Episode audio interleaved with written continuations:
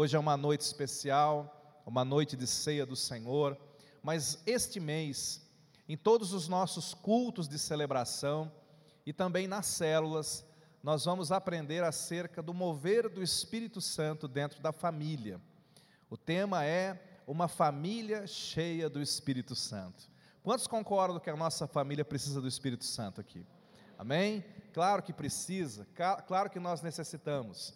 Mas hoje, eu quero só dar um pontapé inicial. Ontem já ouvimos uma palavra tão profunda, tão maravilhosa da parte de Deus, e hoje eu quero apenas continuar nesse pontapé inicial. Quero falar um pouquinho acerca do Deus que guarda a nossa família, do protetor da nossa família. Nós já sabemos que Deus é o autor da família. Quantos sabem disso? Olha, preste atenção nisso. Família é algo tão importante, tão especial, que família é algo tão eterno como Deus. Porque quando você olha para a Trindade, você vê que na Trindade já existe um Deus que coexiste em família. Não sei se você sabe, mas dentro da Trindade existe um pai e um filho. Então esse negócio de família é algo tão eterno como o próprio Deus. E eu imagino que família para Deus é algo tão bom, mas tão bom, que quando ele foi criar o homem, ele decidiu e ele deve ter pensado assim: família é tão bom que eu vou criar o homem de um jeito que ele possa viver em família também. Está entendendo? Deus estava olhando para o modelo que ele tinha na Trindade. É algo tão bom. A Trindade, o Deus Pai, o Deus Filho, o Deus Espírito Santo, coexistindo numa triunidade, três em um. E é algo tão bom que ele decidiu que família seria algo bom para os seus filhos aqui na terra. E quando Deus criou o primeiro casal, Adão e Eva, Deus os colocou no Éden para viverem em família, com princípios muito bem estabelecidos.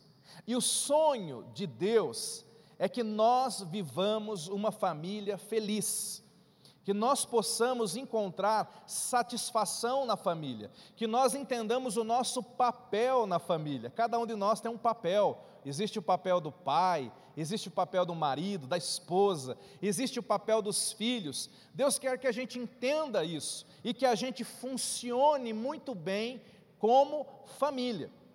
De tal maneira que quando Deus colocou Adão e Eva num jardim, o nome do jardim era, quem sabe mesmo qual é o nome? Éden. Quem sabe o que quer dizer Éden? Éden quer dizer prazer. Éden quer dizer delícia. Quando Deus batizou aquele jardim de Éden, aquele jardim era o lar do Adão e da Eva. E nós percebemos ali o que estava no coração de Deus para Adão e Eva. Quando Deus coloca aquele casal naquele jardim, e Deus batiza aquele lugar e fala: esse nome vai ser delícia, esse nome vai ser prazer, esse nome vai ser contentamento. Deus estava revelando a vontade dele para o nosso lar, a vontade dele para a nossa família. A nossa família, queridos, nós temos que entender e vê-la dessa forma, é um presente de Deus, amém? Nossa família na terra é o nosso maior tesouro. Quando nós é, olhamos como deve ser a nossa escala de valores, nós entendemos que o número um, aquele que tem mais valor na nossa vida é Deus. Mas logo após o Senhor, aquele que tem que ter o maior valor na nossa, na nosso, nosso coração é a nossa família. Deus é o número um, a família é o número dois. Quando você coloca Deus em primeiro lugar na sua vida, Deus ele te capacita para cuidar bem da sua família. Agora, se família é tudo isso, se família é para ser tudo isso, por que que muitas vezes nós não vemos isso na prática? Nós temos que, que pensar um pouquinho no momento que nós estamos vivendo. As famílias estão em crise, as famílias estão sob ataque, as famílias estão em perigo. Após a pandemia, houve uma explosão de divórcio, eu, eu gostaria de dizer aqui que essa explosão acontece fora das igrejas, mas não é verdade. Inclusive dentro da igreja. Muitos de nós, muitas pessoas que me ouvem aqui, estão tendo dificuldade no casamento, estão tendo dificuldade com o cônjuge, estão tendo dificuldade na criação dos filhos, estão tendo dificuldade em compreender os pais, de tal maneira que existe um conflito dentro dos lares. E aquele jardim, que deveria ser um lugar de delícia, que deveria ser um lugar de prazer, de renovo, imagina, você chega do trabalho, né? Papai, mamãe, os filhos chegam da escola, e o lar deveria ser um lugar de alegria, de renovo, é esse o propósito, mas muitas vezes inverte-se, e ao invés de ser um lugar de paz, vira um lugar de briga, ao invés de ser um lugar de renovo, é um lugar de peso, ao invés de ser um lugar de alegria, é um lugar onde há pessoas chorando no canto, ou lá dentro do quarto, sozinhos, incompreendidos. Infelizmente, as famílias estão passando por esse tipo de coisa, mas não é de hoje, hoje só tem aumentado. Nós percebemos que desde o momento em que Deus criou a primeira família e colocou na terra, o inimigo das nossas almas começou a se levantar contra essa ideia de Deus. Tudo que Deus inventa, o diabo ataca. Tudo que Deus cria, o diabo vai para cima. E o inimigo sabe que quando ele desestrutura uma família, ele desestrutura e fere muitas pessoas por causa daquilo. Então, a família, ela tem sido atacada. Mas quando você começa a ler a Bíblia, de Gênesis a Apocalipse, Deus, ele começa a se revelar nas escrituras, primeiro, como Deus da família. Deus, gente, ama família. Deus ama família. Tanto é que ele quis ter filhos e resolveu ter um monte. Tem um monte deles aqui? Porque Deus ama a família. Deus ama tanto família que ele fez o homem família, ele resolveu ter muitos filhos. E quando Jesus foi enviado para a terra, sabe, Jesus podia ter saído de dentro de uma caverna. Jesus podia ter descido na cauda de um cometa. Mas Deus falou: não, quando Jesus chegar na terra, ele vai chegar pela porta da frente, como todo homem chega. E Jesus, ele nasceu e cresceu dentro de uma família. Quando a igreja do Senhor Jesus nasceu no avivamento, quando o Espírito Santo começou a batizar pessoas que, que iam se convertendo, a Bíblia diz que a primeira igreja, a igreja primitiva, a igreja de Atos dos Apóstolos, eles se reuniam nas casas, sabe o que é isso? famílias se reunindo nos lares e se enchendo do Espírito Santo. A igreja do Senhor Jesus nasceu nos lares familiares e ali se multiplicava, como as células hoje em dia. Assim é o mover de Deus. Agora, nós temos que entender então que nesse momento as coisas ficaram um pouquinho mais difíceis para nós. Há 50 anos, eu falava isso hoje lá em São Paulo, né?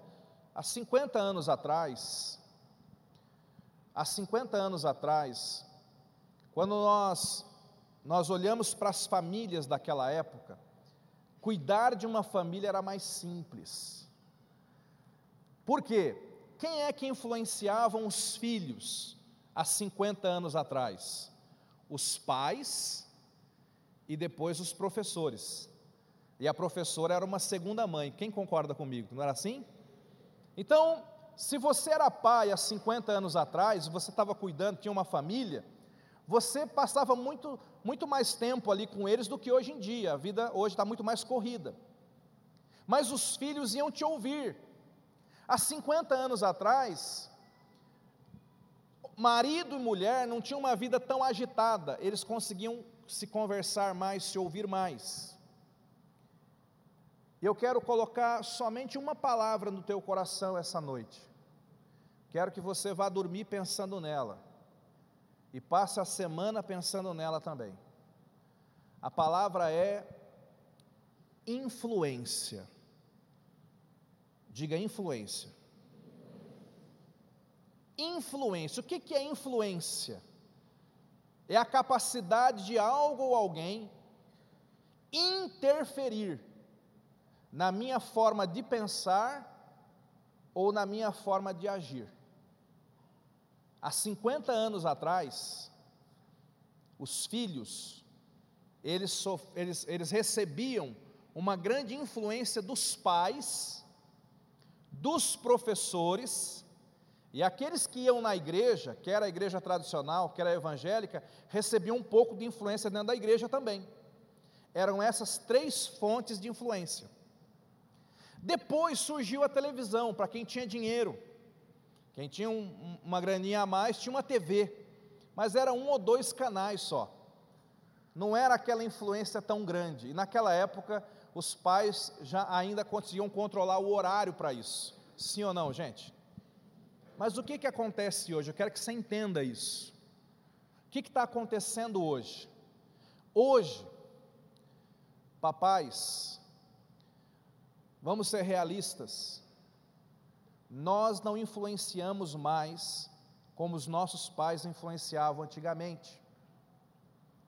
Hoje, os nossos filhos, eles têm, eles passam mais tempo na escola do que em casa, e quando estão em casa, eles passam mais tempo na frente da televisão, ou principalmente hoje na internet, do que conversando com os pais. Quantos concordam com isso? Um, um, ah, pastor, eu não concordo. Pois então, deixa eu citar para você: existe uma estatística que diz que as crianças de hoje passam pelo menos três horas no celular. Três horas por dia. Três horas por dia no celular. E quando você vai, pega essa estatística e vai ver pai e mãe, é, é mais ainda.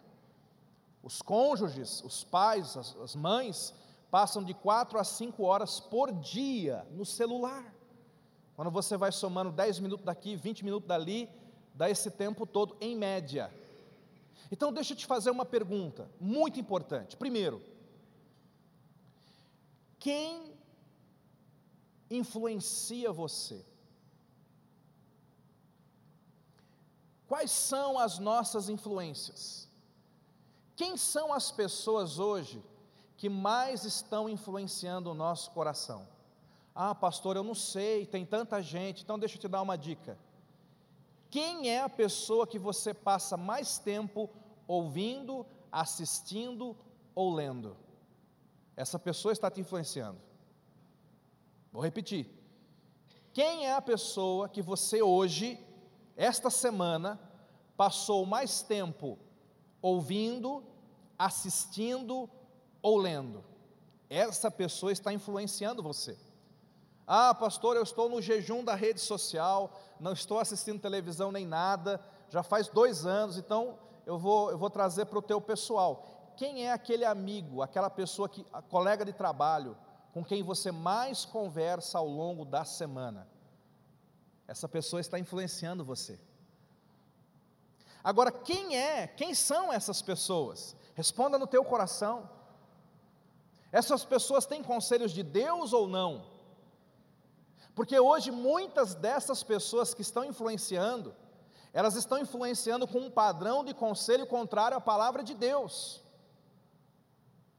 Muitos de nós passamos mais tempo na, no Instagram, no Facebook, do que na palavra de Deus. E a palavra de Deus também deixou de ser uma influência poderosa na vida de muitos cristãos, irmãos. As, os crentes, eles começaram a colocar a Bíblia de lado, porque agora tem uma série na Netflix, na Netflix e eu preciso maratonar. Eles colocaram a Bíblia de lado, porque eu tenho que ver a última novidade do Instagram. Então, responda aí no seu coração: quem te influencia mais hoje? A Bíblia ou o Facebook? A Bíblia ou o Instagram? Nós somos treinados para responder essas perguntas de uma forma politicamente correta. Se eu perguntar assim, quem te influencia mais? É claro que você vai dizer assim, pastor, vai fazer aquela cara de crente. Pastor, é claro que é a Bíblia. Mas deixa eu te dar um recado.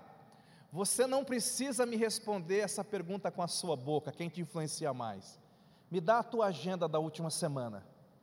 Você não precisa abrir a sua boca. Me dá a tua agenda de tempo da última semana. Deixa eu dar uma olhadinha nela. Porque ao abrir a sua agenda, eu vou poder ver ali quanto tempo você passou na frente da palavra de Deus. E quanto tempo você passou na frente da internet? E aí você não precisa me responder quem te influencia mais. Os irmãos estão entendendo?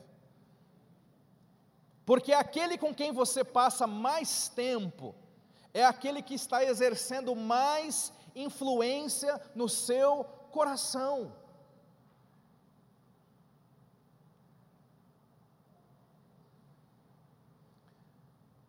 Quem influencia o seu cônjuge? Quantos aqui são casados? Levanta a mão. Bem alto. Muito bem. Deixa eu fazer essa pergunta para você. Você sabe quem são as maiores influências do teu cônjuge hoje? Quem são as amigas que mais influenciam sua esposa? Quem são os amigos que mais influenciam o teu marido? Vamos melhorar isso? O que que o teu cônjuge curte na internet? O que que ele assiste? O que que ele vê? Quais livros ele lê? Ele anda lendo a Bíblia? O que que ele está lendo na Bíblia? Diga influência. Uma das, uma das principais funções nossas na família é guardar as entradas do nosso lar. Quando o primeiro homem foi colocado na terra, Gênesis 2,15, a Bíblia diz que ele foi colocado no Éden para lavrar e guardar o Éden. Sabe qual é a primeira, primeira profissão? Primeira profissão do mundo: lavrador. Segunda profissão do mundo: vigilante vigilante. Deus falou: Adão, você vai ficar lá cultivando, ó, lavrador, e você vai ficar lá guardando. Ele tinha que guardar o Éden, o lar dele de quem? Porque tinha um inimigo. E quando chegou uma influência, na forma de uma serpente, começou a conversar com a Eva, o Adão não percebeu que aquela era uma influência negativa, que os levou à queda. Então, de novo, deixa eu te perguntar: quem está influenciando a sua vida hoje? Quem está influenciando a vida do seu cônjuge hoje? Quais são os influencers? Não precisa ter o título de influencer. Agora vamos um pouquinho mais fundo. Quem está influenciando o coração dos seus filhos? Quem são os amigos dos seus filhos, dos nossos filhos? O que que os nossos filhos assistem, acessam na internet? Que tipo de canais, né? As meninas às vezes a gente dá um, uns minutinhos lá para elas assistirem alguma coisa no YouTube. Mas o YouTube tem um, tem um logaritmo que é horrível, né? Outro dia colocamos numa musiquinha, nem sei, uma musiquinha em inglês lá, bonitinha, né? Uns desenhinhos, tudo cor-de-rosa, coisa linda bem infantil. Aí quando terminou, puxou outro vídeo, que era a mesma musiquinha, mas cheio de caveira, de sangue, de um monte de coisa, a mesma musiquinha. E ainda bem que nós vimos, porque se nós estivéssemos fazendo outra coisa, só ouvindo a musiquinha, olha a pegadinha. Eu ia pensar, bom, é a mesma musiquinha, que legal. Mas quando eu vi aquela, aquela cena, eu falei, olha só o que está vindo aqui. Você sabe o que, que seus filhos estão assistindo? Você sabe o que, que, o que, que está influenciando o coração deles? Por que, que isso é importante, irmãos? Porque quando nós falamos de família, nós falamos de valores, princípios. Quando nós falamos de, de família, nós falamos de uma fé baseada em fundamentos da palavra. E como hoje as famílias já não influenciam tanto, você tem que se perguntar: quem está influenciando a minha casa hoje? Quem está influenciando a minha família?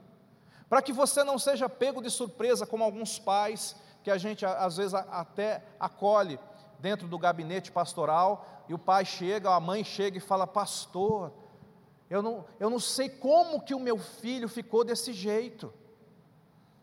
Né? Um pai chegou e falou: Olha, o meu filho está fazendo isso e aquilo, e eu fui confrontá-lo, e pastor, ele estava cheio de argumento. Eu falei: Mas de onde que esse pirralho tirou tudo esses argumentos que está me entupindo aqui.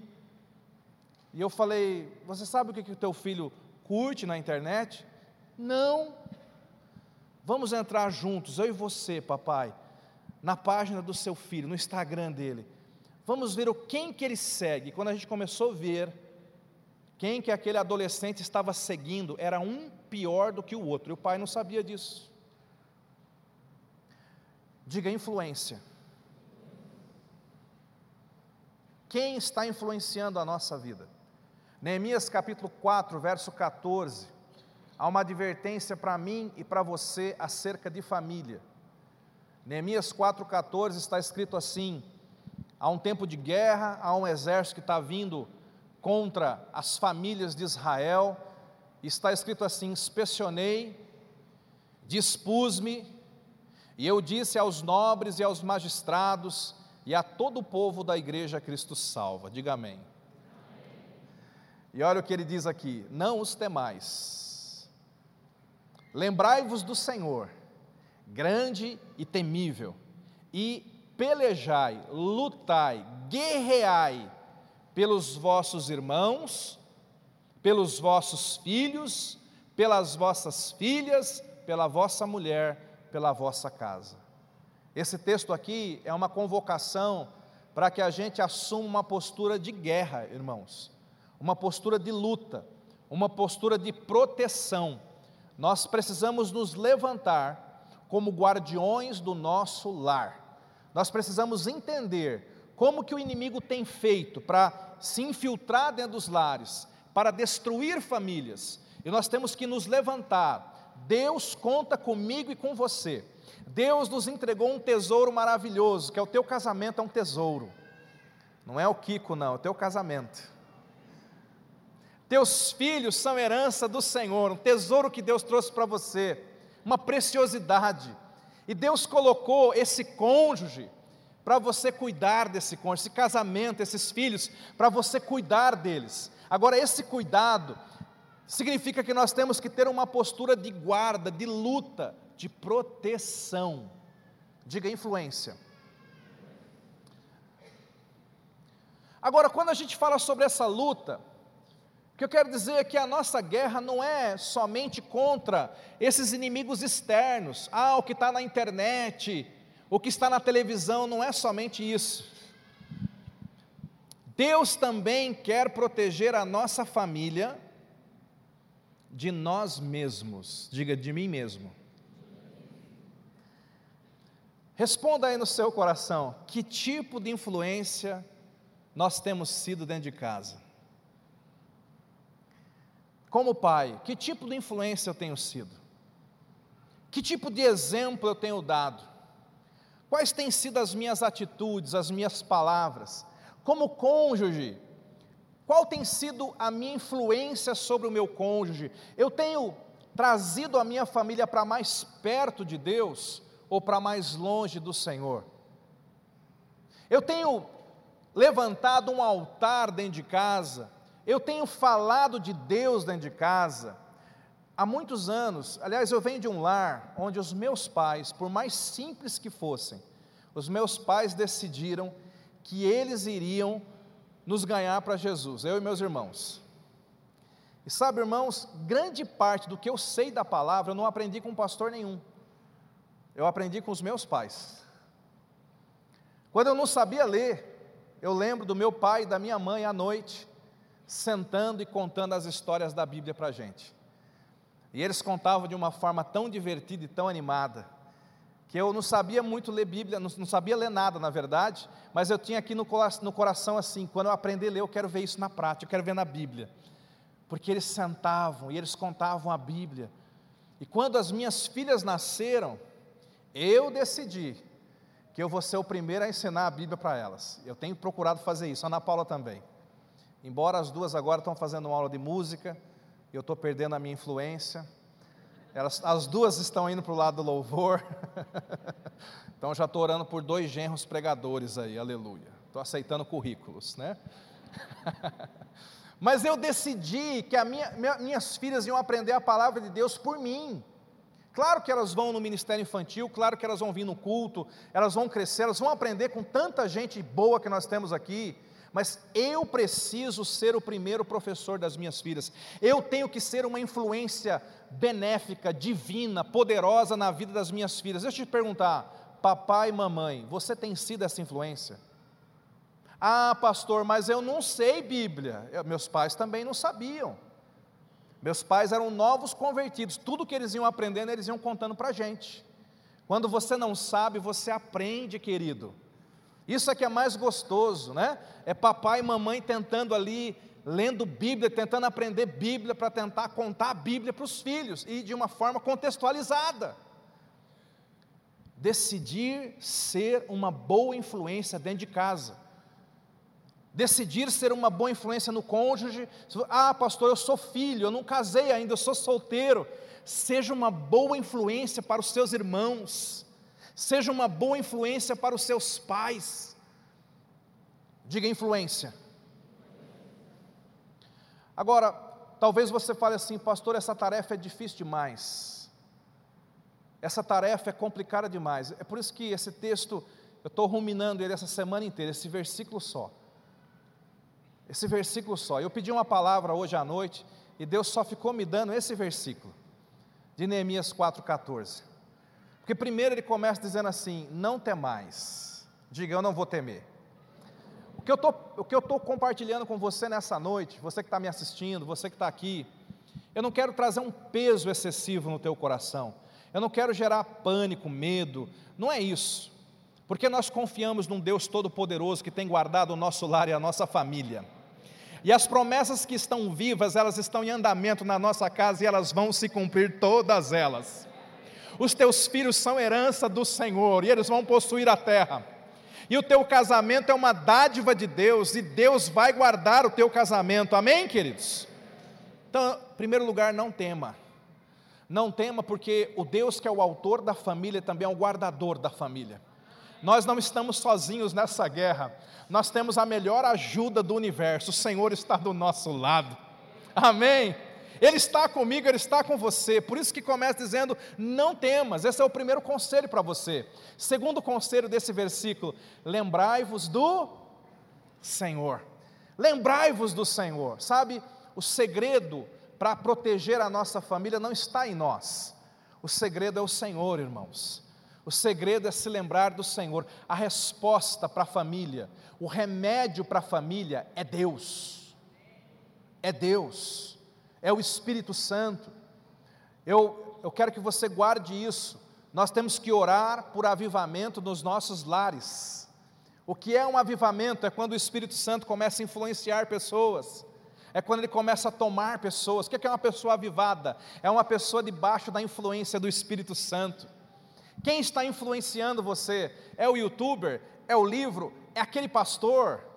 Nós, nós entendemos, conversamos entre nós, pastores, que há 50 anos atrás, Gonçalves, o pessoal vinha num culto, ouvia o pastor. Na verdade, há poucos anos, há 20 anos atrás era assim. Eles vinham num culto, ouviam o pastor, e eles passavam a semana inteira meditando naquela mensagem, esperando o próximo domingo para ouvir a outra mensagem.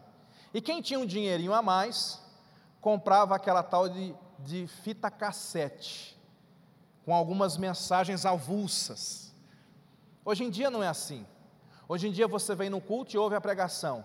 Mas quando você vai para a sua casa, muita gente, até porque tem uma sede santa de Deus, eles vão para a internet para ouvir pregações e ensinos.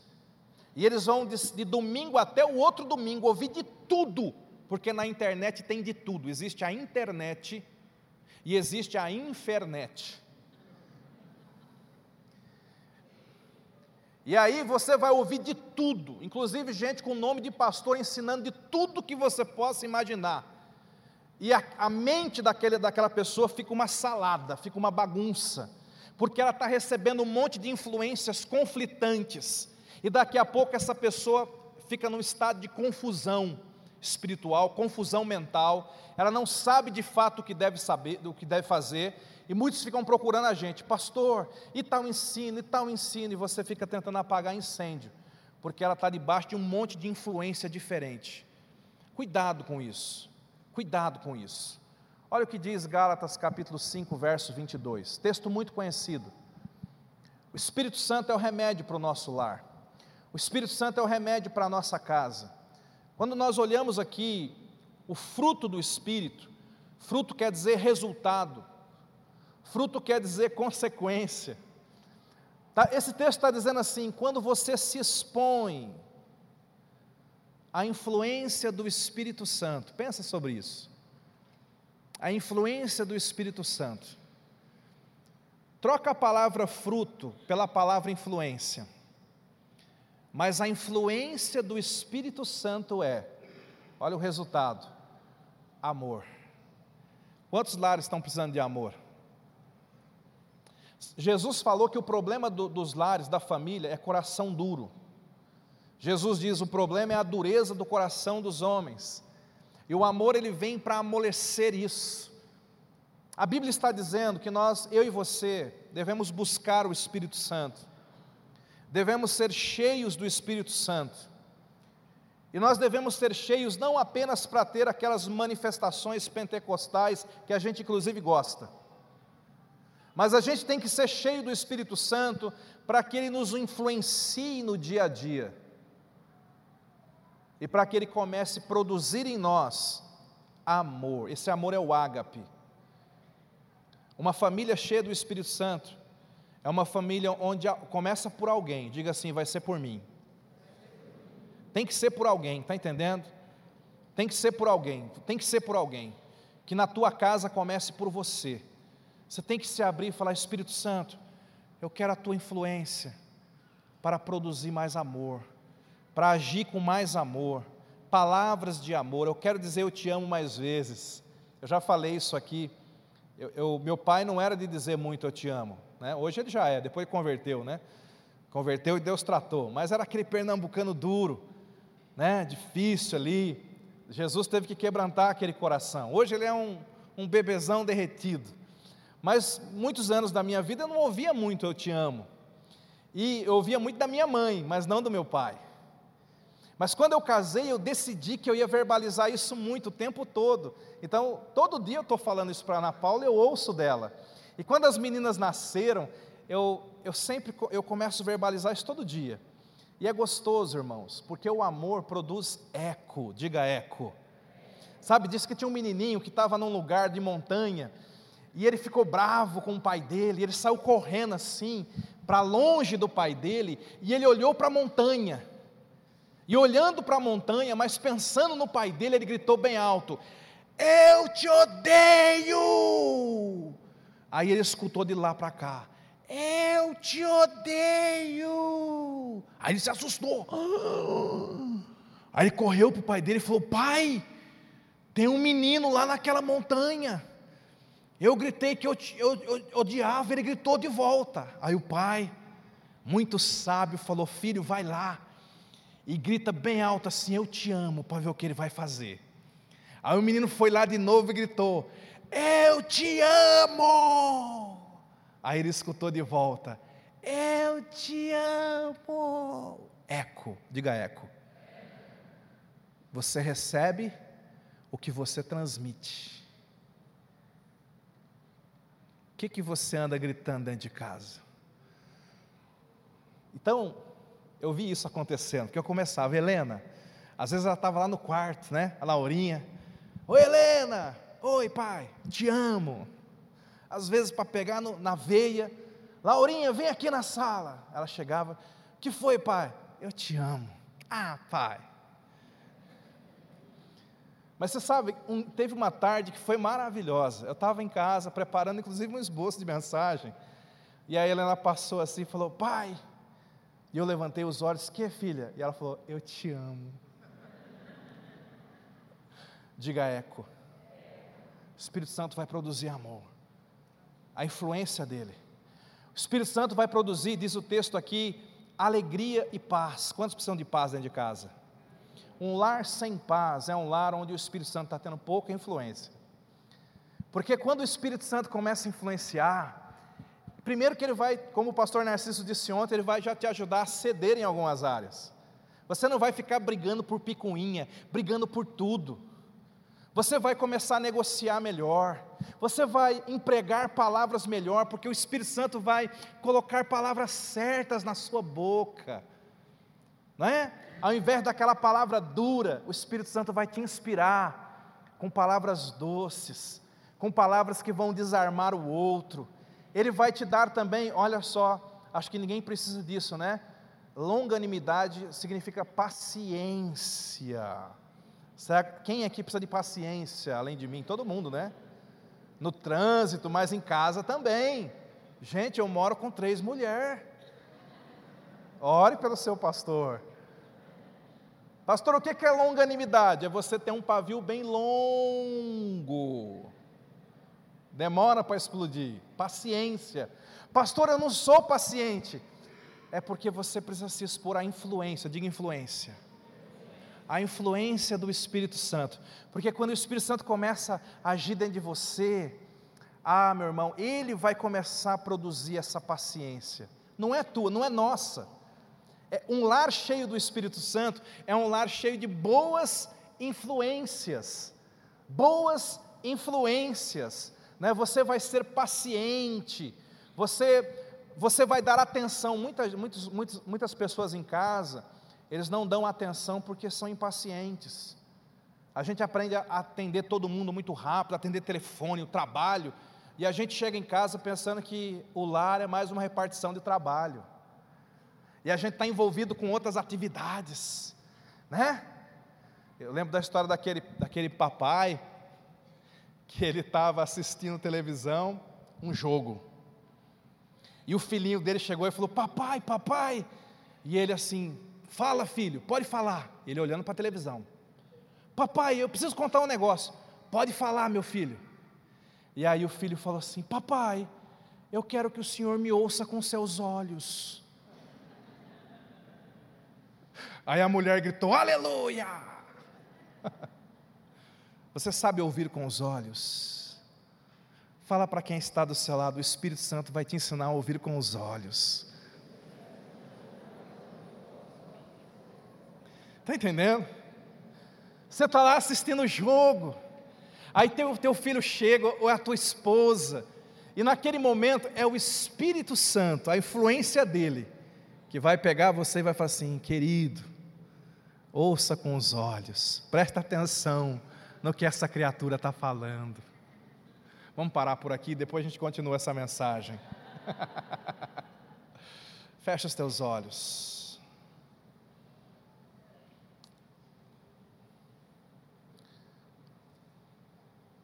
Eu já sou influenciado por tantas coisas ao longo do dia. Notícias, pessoas, conversas, coisas na internet, na televisão A nossa vida é resultado das nossas influências. Eu quero, eu quero escolher boas influências para a minha vida. Eu quero colocar diante dos meus olhos aquilo que me edifica. Eu quero andar com gente que inspira a minha família. Eu quero participar de conversas edificantes sobre o Senhor. Eu quero ouvir pessoas que me ensinam, que me aproximam de Deus. E essas são boas escolhas que eu e você podemos fazer. Mas por mais que a gente escolha pessoas boas, e boas páginas ou livros, aquele que mais pode nos ajudar se chama Espírito Santo. Porque ele vem habitar dentro de nós. E o Espírito Santo que está aqui nessa noite, ele conhece você. Ele conhece os nossos pensamentos. Ele conhece os segredos do nosso coração. Ele conhece as feridas da nossa alma. Ele conhece as limitações, mas o bom de tudo é que, mesmo nos conhecendo tanto, Ele não desiste da gente, Ele continua nos amando e querendo o melhor para mim e para você. Quando o Espírito Santo olha para você e para mim, e ele vê tantas dificuldades, ele não é igual a gente. A gente diz: eu desisto, eu não vou conseguir não é possível que aconteça na minha vida.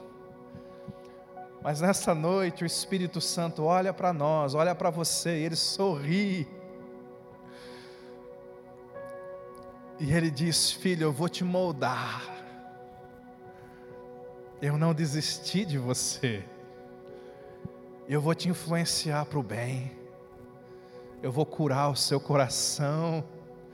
Eu vou libertar você desses males. O Espírito Santo é o nosso melhor professor. O Espírito Santo substitui a figura de um pai no coração de alguém. O Espírito Santo substitui a ausência do amor de uma mãe. Talvez alguém diga: Eu nunca vou dar certo na família, porque eu não tive uma família. A Bíblia diz: Quando meu pai e a minha mãe me abandonarem, ou me deixarem, ou os perderem, o Senhor me acolherá. Talvez você viva numa família imperfeita. Talvez você não tenha um pai, uma mãe, talvez você não seja casado ainda. Mas o Espírito Santo quer compensar essa falta nessa estrutura. Então nós vamos orar agora, aí no seu lugar, no lugar que você está. Apenas ore dizendo: Eu quero, Espírito Santo. Eu creio que não acontece do dia para a noite. Eu creio que é uma construção diária, feita de pequenas escolhas. Mas eu tenho feito uma oração de um tempo para cá que tem mudado a minha vida. Eu quero desafiar você a começar a orar assim também. Comece a dizer para o Senhor, Espírito Santo, me faz ter vontade daquilo que o Senhor tem vontade.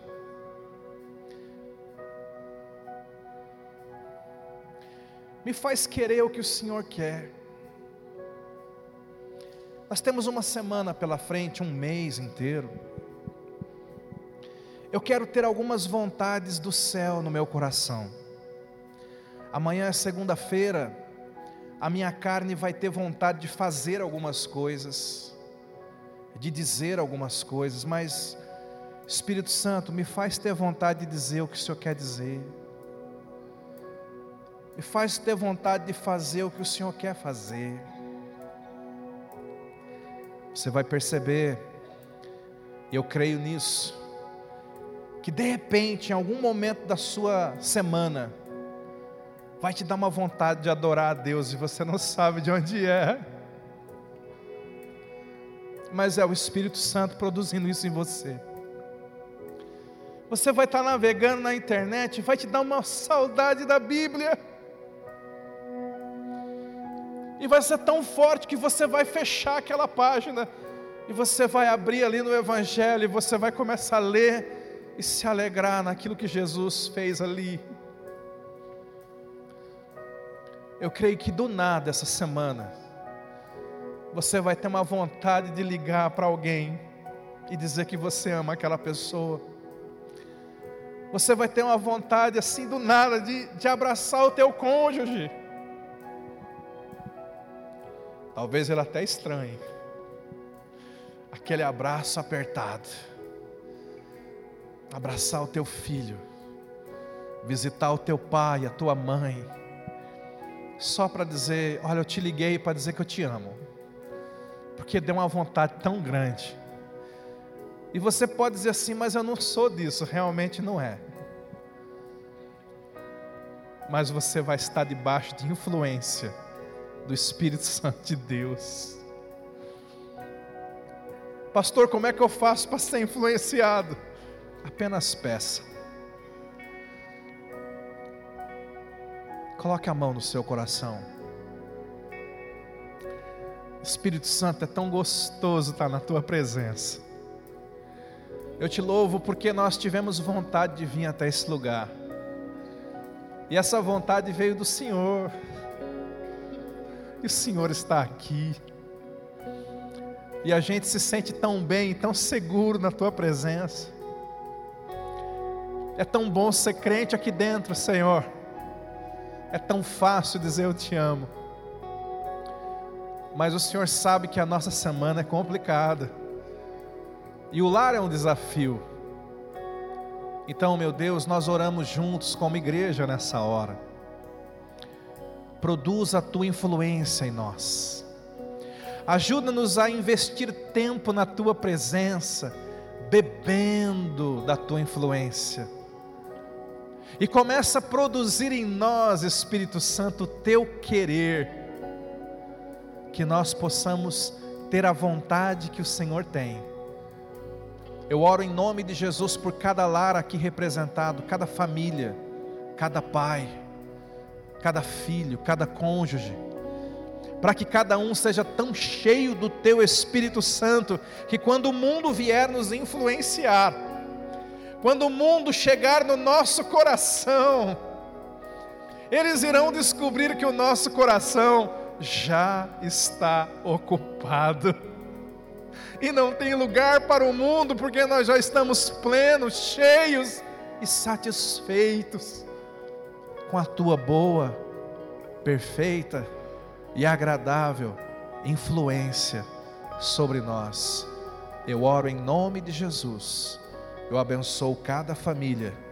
E quem recebe diz amém, eu recebo. Agora eu quero que você